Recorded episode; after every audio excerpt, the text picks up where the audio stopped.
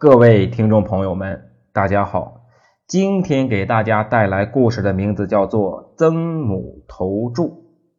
春秋时期，曾参在孔子的门下求学，他倡导仁德和修身养性，大家呀都称赞他的孝顺。孔子呢对他也是非常器重的。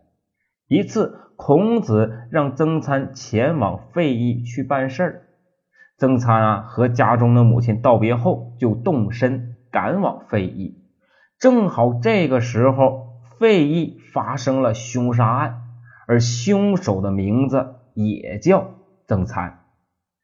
费邑的县令得到了报告之后，立刻发出了通缉令，搜捕杀人犯曾参。次日，有人从费邑回来，对曾参的母亲说。曾大妈，你的儿子在费邑杀人了。曾参的母亲呢，此时正在织布，根本不相信曾参会做出这样的事情，所以啊，一丝的迟疑都没有，便回答道：“我儿子是不会做出这样的事情的。”说完，他还像往常一样继续的织布，丝毫没有把这件事啊放在心上。不一会儿。又有一个邻居跑了过来，曾大妈，你家的曾参在费邑杀人了，官府已经下了通缉令了，你还不躲起来呀？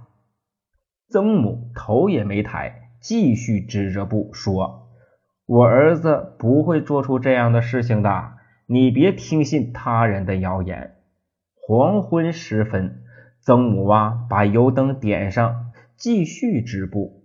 和曾参同族的一个年轻人匆匆忙忙的赶来，说：“曾大妈，曾参哥在费邑杀了人，通缉令和布告还贴在城门口呢，你赶紧逃吧。”曾母听后不由得害怕起来，他撇下织布用的梭子，从墙头啊翻了过去，逃回了娘家。几天之后，曾参在费邑办完了事儿啊，回到了家里。大家呀才知道，这原来啊是一场误会。曾参便急忙啊去母亲的娘家，把母亲接了回来。这个故事的作者呀，在最后评论说，曾参是一个品德高尚的人，曾母对他是非常信任的。